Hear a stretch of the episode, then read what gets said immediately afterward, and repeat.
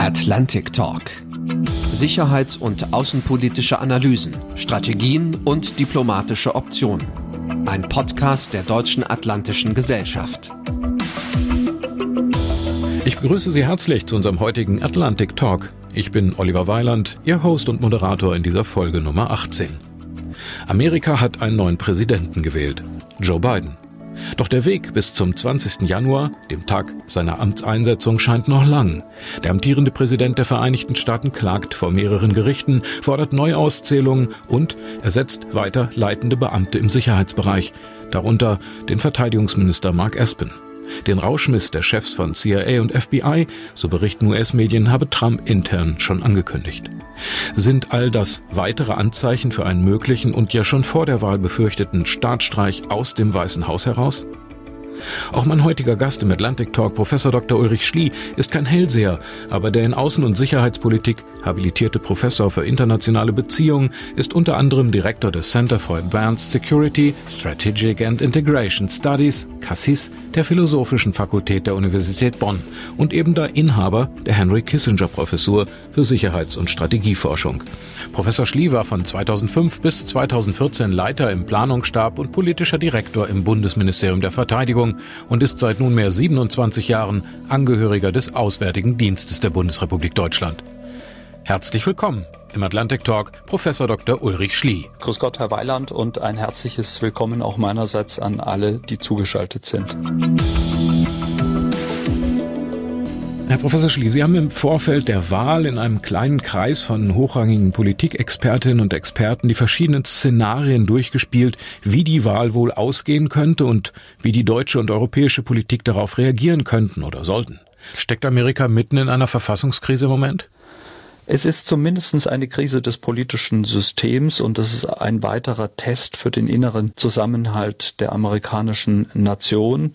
Und die entscheidende Frage, die auch in den ersten Stellungnahmen des gewählten Präsidenten Joe Biden herausklang, ist, kann es Amerika in absehbarer Zeit schaffen, diese Wunden zu heilen? Kann Biden es schaffen, die Nation wieder zusammenzubringen? Die Spaltung des Landes ist ja nicht etwas, was mit Trump begonnen hat, sondern was schon viel tiefere Wurzeln hat, aber was sicherlich in den letzten vier Jahren weiter vertieft wurde und was durch die Ereignisse, die wir jetzt im Übergang von Trump zu Biden erleben, auf jeden Fall nochmals weiter vertieft wird. Lassen Sie uns nochmal auf die konkreten konkreten Schritte schauen. Ähm, welche Schritte sind jetzt normal verfassungsgemäß und welche Hindernisse könnten diesen verfassungsgemäßen Verlauf bis zum 20. Januar jetzt noch behindern? Wir haben gegenwärtig ein Interregnum, also zwischen dem Wahltag und dem Tag der Vereidigung des neuen Präsidenten. Dieses Interregnum beträgt 79 Tage und in diese Zeit fallen wichtige Termine, etwa der erste Montag nach dem zweiten Mittwoch im Dezember, wenn die Wahlleute des Electoral College überall im Land ihre Stimmen abgeben sollen, um den Präsidenten zu wählen. Das ist der 14. Dezember. Davor den sogenannten Safe Harbor Day. Das ist der 36. Tag nach dem Wahltermin, also der 8. Dezember. Und bis dahin erlaubt das Wahlgesetz die Auszählung der Stimmen. Und wir haben gegenwärtig in mehreren Bundesstaaten richterliche Entscheidungen, die entweder schon vorliegen oder die noch getroffen werden können. Man kann so viel sagen, dass nach dem 8. Dezember kein Hafen mehr sicher ist. Ähm, es kann also noch einiges passieren, zumal Trump ja bewusst die Strategie fährt, die Gerichte einzuschalten und die Legitimität dieser Wahlen anzufechten. Das ist ja noch ein ganz legaler Weg. Das ist noch ein legaler Weg. Man wird sehen, wie Trump reagieren wird, wenn die Gerichte ähm, und einige äh, Gerichte von Bundesstaaten haben dies bereits getan, seine Einwände als unbegründet zurückweist. Es gibt dann noch weitere Möglichkeiten, dagegen Einspruch zu erheben. Je mehr Verfahren angestrengt werden, desto höher ist vermutlich die Chance, dass die Bundesstaaten kein offizielles Ergebnis feststellen und damit eben nicht wie vorgesehen am 8. Dezember das Wahlergebnis auch zertifizieren und die Wahlleute benennen können.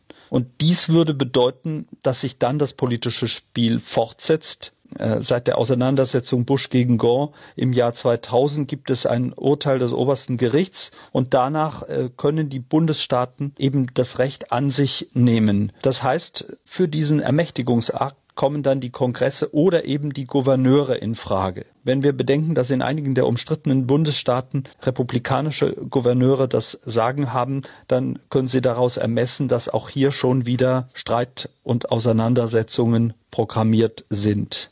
Sollte dieses Einfallstor über die Bundesstaaten dann blockiert sein, würde das Wahlleutegremium nicht zustande kommen und dann würde die Auseinandersetzung sozusagen in eine weitere Runde eingehen. Aber das ist jetzt zum gegenwärtigen Zeitpunkt spekulativ. Das sind ohnehin alles nur Betrachtungen im Konjunktiv, was passieren könnte. Glauben Sie, dass Trump äh, wirklich eine Möglichkeit hat, äh, Biden zu verhindern? Ist das denkbar? Nein, nein, nein, ich glaube das nicht. Also meine Sorge, wissen Sie, es gibt einen Satz von Donald Trump, der ihn ganz grundsätzlich charakterisiert und der heißt, Siegen ist nicht das Wichtigste. Siegen ist das Einzige. Und ich finde, wenn man sich das wirklich vor Augen führt, was das heißt und seine Politik ist so, dann wäre es ihm am liebsten, er könnte die andere Hälfte der Amerikaner, die ihn nicht gewählt haben, nach Mexiko abschieben und hätte dann eine große Familie, deren Regent und Patriarche ist. Und so praktiziert er auch seinen weiteren Sieg im Moment, wenn er jetzt Militär, FBI, CIA allesamt unter seine wirkliche Hoheit bringt, dann ist es auch möglich, dass 20 Wahlleute am 14. Dezember nicht zur Wahl erscheinen. Ja, ja, das, das, da passiert schon noch irgendwas, aber es kann den Gang nicht anhalten. Auch ein Trump ist nicht stärker als die Macht der, der Geschichte und er hat die Wahlen verloren. Das schaffen die schon, den aus dem Amt rauszubekommen, aber es wird sicher rumpelig werden. Aber ich bin da ganz zuversichtlich, dass die Amerikaner das, äh, das hinkriegen. Gleichwohl müssen wir darauf äh, gefasst sein, dass Trump seine Strategie der Desavouierung und des Sand ins Getriebe werfens fortsetzen wird. Und wir haben es hier wohl schon auch mit einem politischen Auslegungs- oder Deutungskampf zu tun, der darauf hindeutet, dass Trump vorhat, nicht von der politischen Bühne zu verschwinden und er mhm. wird auf jeden Fall mit dem Wahlergebnis, das er einfahren konnte und mit diesem Narrativ, das er jetzt versucht aufzubauen, ein Faktor des politischen Lebens in den Vereinigten Staaten in den nächsten Jahren bleiben. Äh, Trump mag als Person aus dem Weißen Haus verschwinden. Der Trumpismus wird mit den Vereinigten Staaten noch eine Zeit lang bleiben. Und was Donald Trump persönlich macht, das ist wahrscheinlich äh, unter prognostischen Aspekten der schwierigste Part, äh, weil die Unberechenbarkeit ja seine berechenbarste Seite ist. Aber ich gehe davon aus, dass er dem politischen Leben erhalten bleibt.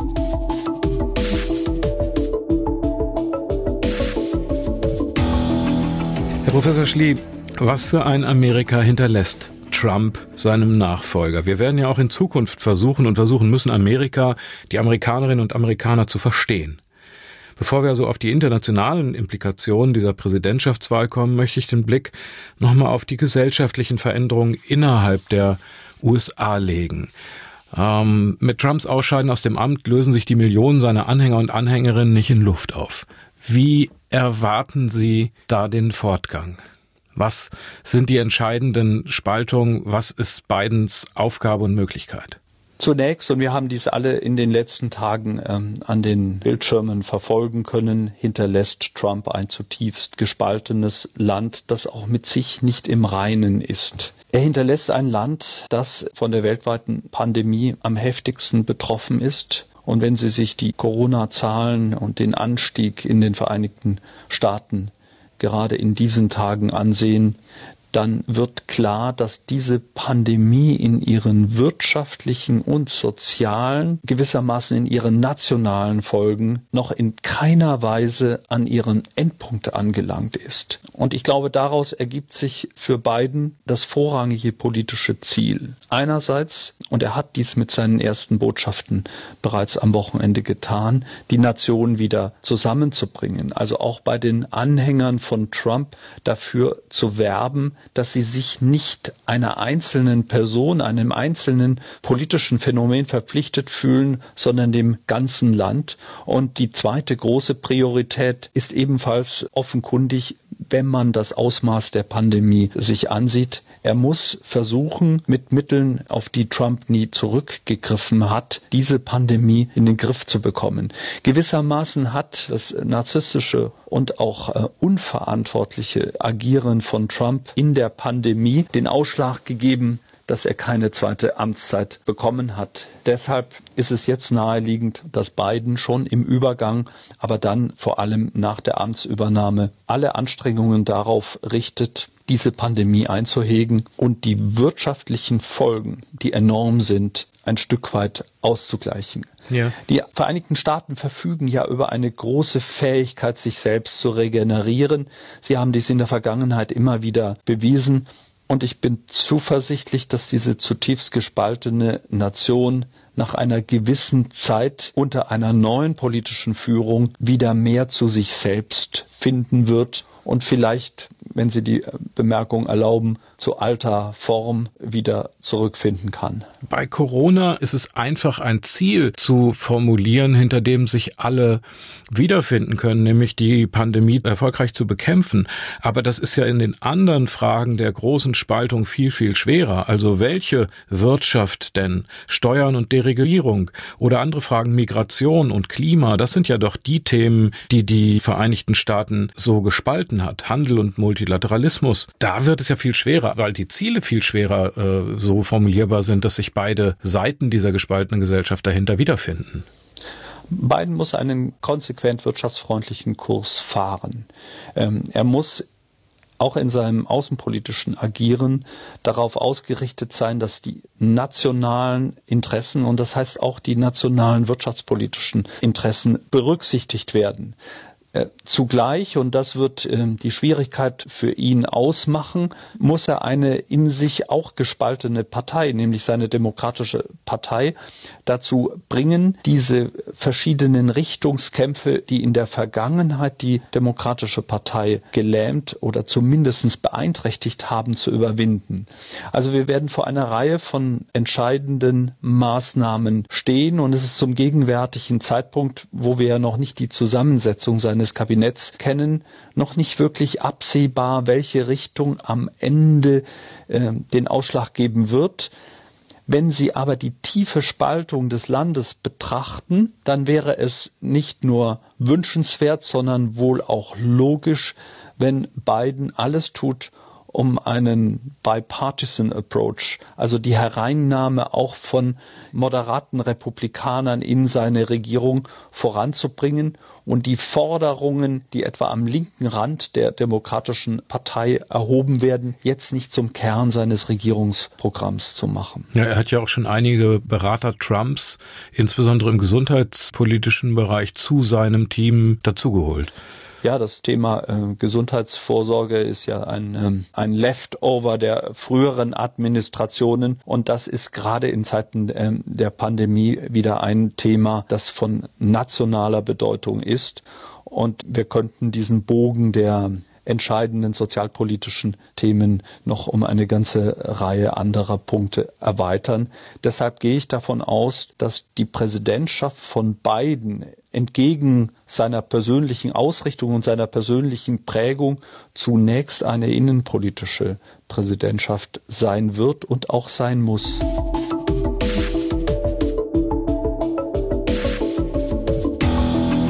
Wir kommen zum weiteren Punkt, Herr Professor Schlie, die Rolle der USA in einer ohnehin schon längst neuen Weltordnung. Ob mit Trump oder mit Biden, das Amerika, wie wir es über Jahrzehnte hinweg während und nach dem Kalten Krieg erlebt haben, das existiert so nicht mehr. Auch die gut zehnjährige Friedensphase nach dem Fall des Eisernen Vorhangs ist in den frühen 2010er Jahren letztlich zu Ende gegangen. Heute bestimmen der erneute Rüstungswettlauf zwischen Russland und den USA, die wachsende Gegnerschaft zwischen den USA und China die US-Politik. Auch Joe Biden wird daran nicht einfach vorbeikommen. Sie haben das gesagt. Wo sehen Sie die einstige Weltmacht USA heute und wohin könnte ein neuer Präsident die immer noch mächtigen und zugleich gefühlt schwächer werdenden Vereinigten Staaten außenpolitisch führen, selbst wenn die Innenpolitik ein Schwerpunkt von Bidens Politik werden wird? Die Vereinigten Staaten sind nach dem Ende des Kalten Krieges einen langen Weg gegangen und während noch in der Anfangsphase, sagen wir unter Präsident Bush Senior, also dem 41. Präsidenten der Vereinigten Staaten und Bill Clinton, so etwas wie der Traum von einer New American Era vor Augen stand, ist schon unter Präsident Obama der Anspruch der Vereinigten Staaten deutlich weniger ehrgeizig ausgefallen. Ich erinnere in dem Zusammenhang an die äh, fatale Politik der folgenlosen roten Linien, wie wir sie in der Auseinandersetzung mit Syrien gesehen haben oder an den überstürzten Truppenrückzug aus Afghanistan. Wir haben es mit einem gewissen Auseinanderklaffen des Anspruchs an Weltmachtführung und Überdehnung zu tun und einer Wirklichkeit, wo sich die Vereinigten Staaten in vielen Teilen der Erde, ich denke etwa ähm, an Zentralasien oder an Afrika, im Rückzug befinden.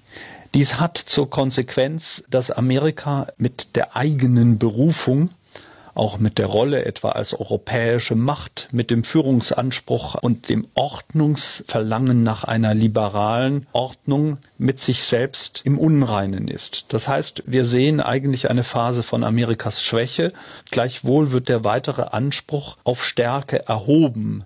Am deutlichsten können Sie dies in der Auseinandersetzung mit China verfolgen. Und hier liegt vielleicht der nachhaltigste Pflock, den Präsident Trump in seiner Amtszeit eingeschlagen hat. Ich glaube nicht, dass Biden in seiner China-Politik sehr weit hinter Trump zurückfallen kann. Die nationale Sicherheitsstrategie von 2017 nennt ja China zum ersten Mal auch als Rivalen.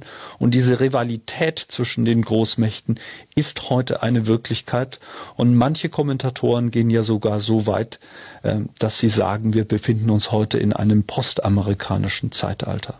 Das würden Sie nicht teilen? Ich würde das im Prinzip teilen, auch wenn die Weltordnung, in der wir uns heute befinden, ganz wesentlich äh, mit der Rolle Amerikas als Ordnungsmacht verknüpft ist. Das macht ja gerade die Schwierigkeit äh, unserer immer unübersichtlicheren und immer unsicheren Welt aus, dass die Vereinigten Staaten diese Rolle die sie beanspruchen und die sie über lange Zeiträume gespielt haben, heute nicht mehr ausfüllen können. Wobei man sagen muss, dass der unipolare Moment nach 1990 äh, schon relativ äh, bald vorüber war und diese ja. Tendenzen, die wir heute beobachten, schon seit einigen Jahren angelegt sind. Also wir haben es nicht mit einem völlig überraschenden Bruch zu tun. Ja, Schauen wir uns doch mal ein paar konkrete Punkte an. Pariser Klimaabkommen, gekündigt von Trump, wird Biden da wieder mitspielen? Ja, das ist die große Hoffnung, die wir haben. Auch die Ankündigung, dass die Vereinigten Staaten bis zum Jahr 2050 klimaneutral sein wollen. Äh, das lässt hoffen, wenn Sie die Äußerungen auch aus dem Beraterkreis von Biden nehmen, habe ich keine Zweifel, dass dies äh, ein wirkliches politisches Ziel ist, das die Administration Biden verfolgen wird. Aber auch im Rahmen äh, des Pariser Klimaabkommens mit den dazugehörigen finanziellen Verpflichtungen. Das wäre ein entscheidender Sprung, auch im Vergleich zu den Positionen früherer amerikanischer Administrationen. Ich glaube, dass hier in den letzten Jahren, wenn wir das ganze Phänomen Klima und seine Auswirkungen auf das Weltsystem der Gegenwart, auch ähm, auf die äh, negativen Auswirkungen, die dann auf die Vereinigten Staaten wieder zurückstrahlen können, ansehen, dass hier ein entscheidender Lernprozess in den Vereinigten Staaten in den letzten Jahren trotz Trump stattgefunden hat. Es ist jetzt vielleicht ein bisschen stichwortartig Iran-Abkommen. Wie schätzen Sie die beiden Politik der Zukunft da ein? keine reine Rückkehr zum Status quo ante Trump. Ich gehe davon aus, dass man nach einem sorgfältigen Review in dieser Frage zu einer Neuverhandlung des Abkommens kommen wird. Und damit dann vermutlich auch die israelischen Positionen stärker mit aufnimmt, womit wir bei Nahost sind, USA und Israel, USA, Palästina. Davon gehe ich aus, ähm, dass dies so sein wird. Ähm, Biden wird versuchen, einige Punkte der Israel-Politik von Trump zurück zu buchstabieren. Ich gehe nicht davon aus, dass er die ähm, Israel-Politik in fundamentalen Punkten auf neue Füße stellt. Dafür hätte er zum gegenwärtigen Zeitpunkt in den Vereinigten Staaten wohl auch nicht die innenpolitische Basis oder anders formuliert. Ähm, er weiß, dass er hier seiner eigenen Partei nicht alles zumuten kann, was er vielleicht aus einer außenpolitischen Lagebeurteilung anders gemacht hätte. Global Health Die Weltgesundheitsorganisation WHO ist von den Amerikanern unter Trump äh, verlassen worden. Ist der amerikanische Weg einer, der wieder in diese internationale Organisation, vielleicht kann man gleich zufügen, UNHCR, UNO, wieder sich stärker an den Vereinten Nationen orientiert und auch Zahlungsbereitschaft signalisiert? Das wäre ein großer symbolischer Schritt, äh, der auch im Interesse der Vereinigten Staaten liegen würde und er würde ganz erheblich den Anspruch der Domestizierung von Macht durch Recht untermauern und er würde als eine Art äh, Gezeitenwechsel in der amerikanischen Außenpolitik auf der ganzen Welt äh, gewertet werden und er würde den Vereinigten Staaten auch sehr viel Sympathien bringen. Also ich habe die Hoffnung, dass Biden hier in der VN-Politik an frühere amerikanische Administrationen. Ähm, man kann hier sogar bis zu Bill Clinton Mitte der 90er Jahre zurückgehen, anknüpfen wird. Das würde als, ähm, als entscheidender Kurswechsel äh, interpretiert werden. Und ich wünsche mir sehr, ähm, dass wir diesen Kurswechsel sehr bald erleben werden.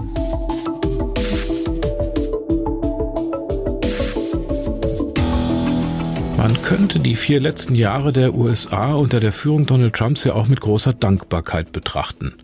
Weil die EU erstmals richtig begriffen hat, dass sie eine eigene Stärke braucht, wenn ihr die europäischen Werte, die eigenen Werte, ernsthaft was wert sind.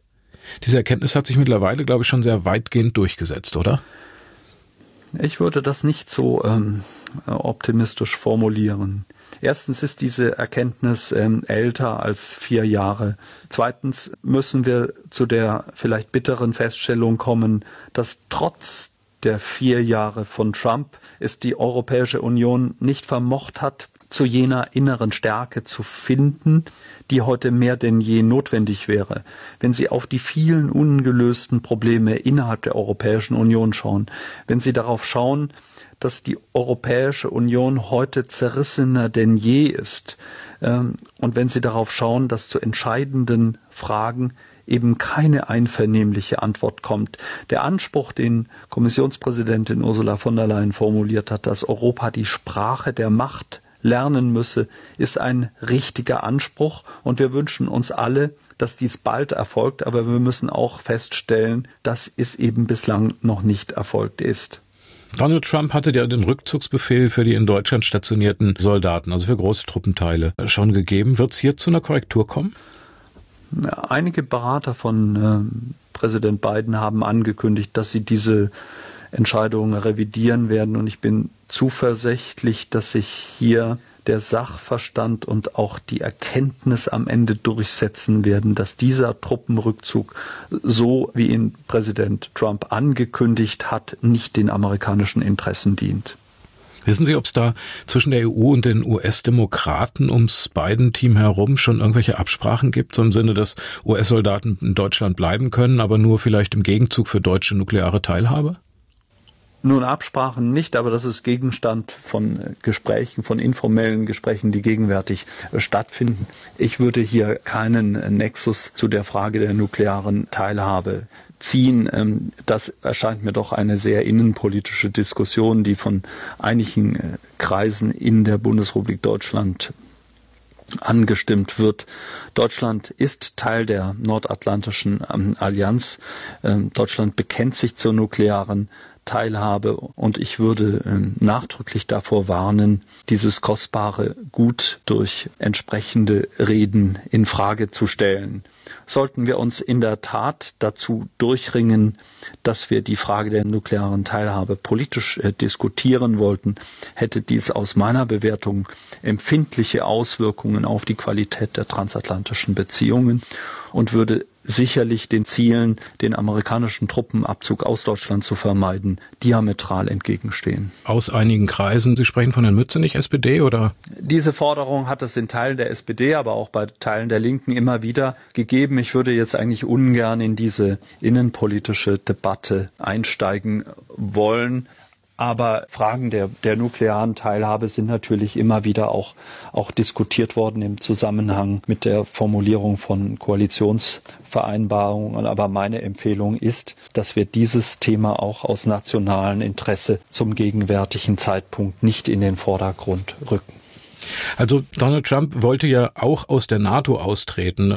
Der Dauervorwurf, Deutschland lasse sich seine Sicherheit von den Amerikanern bezahlen, ist bekannt und wird ja auch von vielen deutschen Politikerinnen und Politikern so verstanden und auch geteilt. Wie beurteilen Sie die Zukunft der NATO-Partner im Hinblick auch darauf, dass die vor allem die EU ja einen NATO-Reformprozess äh, angestrebt und auch eingeleitet hat. Da liegt doch eine Menge Konfliktstoff auf dem Verhandlungstisch, oder nicht?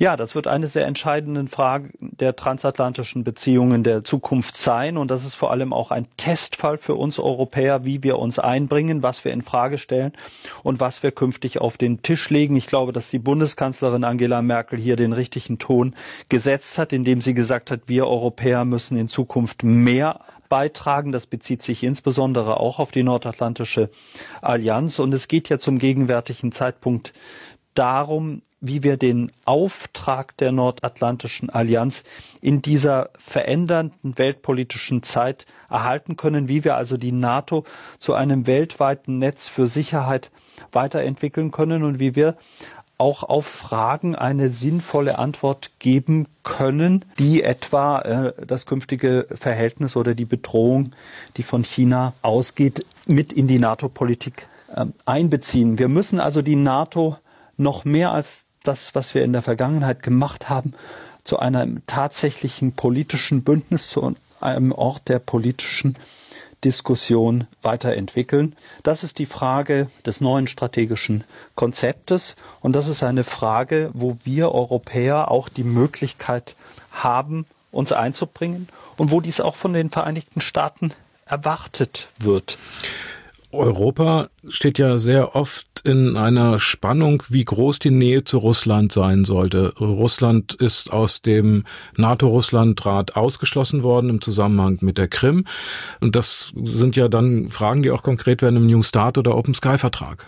Präsident Biden wird sicherlich alle diplomatischen Register ziehen. Ich gehe allerdings nicht davon aus, dass eine Art Reset-Button im Verhältnis zu Russland gedrückt wird. Ich gehe eher davon aus, dass eine kritische Betrachtung von Russland unter Biden sich fortsetzen wird. Das liegt auf der Linie seiner früheren politischen Einlassungen. Das liegt auch auf der Linie dessen, was seine politischen Berater ihm empfehlen.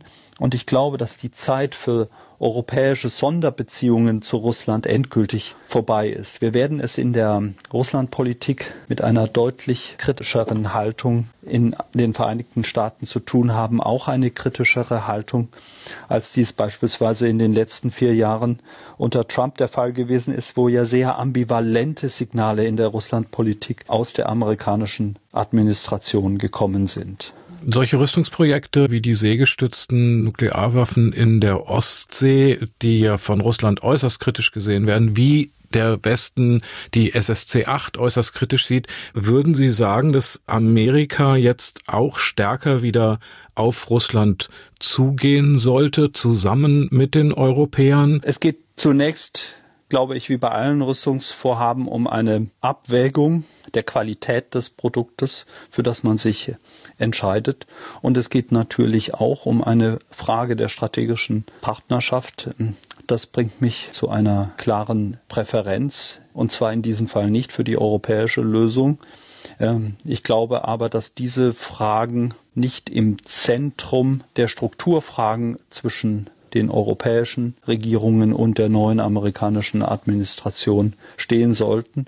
Ähm, ich glaube, dass wir vielmehr auch gut beraten sind, wenn wir den Weg, den wir in den vergangenen Jahren eingeschlagen haben, nämlich die eigenen Rüstungsfähigkeiten in Europa zu erweitern, ähm, was konsequent ähm, sich dann auch in der Beschaffung niederschlagen sollte, dass wir diesen Weg weitergehen. Professor Schlie, der populistische Trumpismus hat auch in einigen Staaten der EU Freunde und Nachahmer gefunden. Der ungarische Präsident Orban wird immer als erster genannt, aber nicht als einziger. Teilen Sie dennoch die Hoffnung, dass die Nationen innerhalb der EU und die Menschen in den Vereinigten Staaten zukünftig wieder unter den Werten der Aufklärung, der Vernunft, ich sag mal der liberalen Demokratie zusammenfinden und für diese Werte gemeinsam einstehen werden? Das ist unser gemeinsames politisches Bekenntnis. Das ist auch das Bekenntnis der Europäischen Union seit Begründung der Europäischen Gemeinschaft. Und ich bin zuversichtlich, dass ungeachtet äh, des ein oder anderen Misstons, den wir in dieser Frage auch in Europa erleben werden, dass wir es schaffen werden, äh, wieder uns ganz auf den Kern unserer europäischen Berufung und unserer gemeinsamen Werte zu beziehen, denn das begründet ja die Stärke der atlantischen Gemeinschaft. Vielen Dank, Professor Dr. Ulrich Schlie, für das Gespräch und für Ihre Einschätzung, Ihre Expertise. Vielen Dank. Danke sehr und alles Gute. Vielen Dank auch an unsere Atlantic Talk Podcast Hörerinnen und Hörer für Ihr Interesse an dieser Folge. Ich würde mich freuen, wenn Sie auch am Donnerstag, dem 26. November, wieder dabei wären. Hinweisen möchte ich noch auf die diesjährige NATO-Talk-Konferenz 2020 am Montag, dem 16. November. In diesem Jahr an außergewöhnlichem Ort, nämlich dem Gasometer in Berlin. Sie können per Online-Stream live dabei sein. Sie können sich aber darüber hinaus auch anmelden und aktiv an der Konferenz teilnehmen und sich selber einbringen. Die Deutsch-Atlantische Gesellschaft lädt Sie zusammen mit der Bundesakademie für Sicherheitspolitik und dem Presse- und Informationsamt der Bundesregierung herzlich zu diesem sicherheitspolitischen Jahreshighlight am 16. November ein. Die Konferenz beginnt um 10 Uhr vormittags und geht bis circa 16 Uhr. Gemeinsam mit vielen spannenden Gästen, wie unter anderem dem ehemaligen Außenminister Joschka Fischer, werden die Veranstalter an diesem Tag umfassende Analysen und diplomatische Optionen für die kommenden Herausforderungen der NATO beleuchten. Zur NATO-Talk-Konferenz 2020 können Sie sich anmelden auf der Seite ata-drg.de. Ansonsten bleiben Sie sich treu, bleiben Sie dem Atlantic Talk Podcast treu und bleiben Sie vor allen Dingen gesund und sicher. Bis dahin sage ich Tschüss, Ihr Host und Moderator Oliver Weiland. Atlantic Talk. Sicherheits- und außenpolitische Analysen, Strategien und diplomatische Optionen. Ein Podcast der Deutschen Atlantischen Gesellschaft.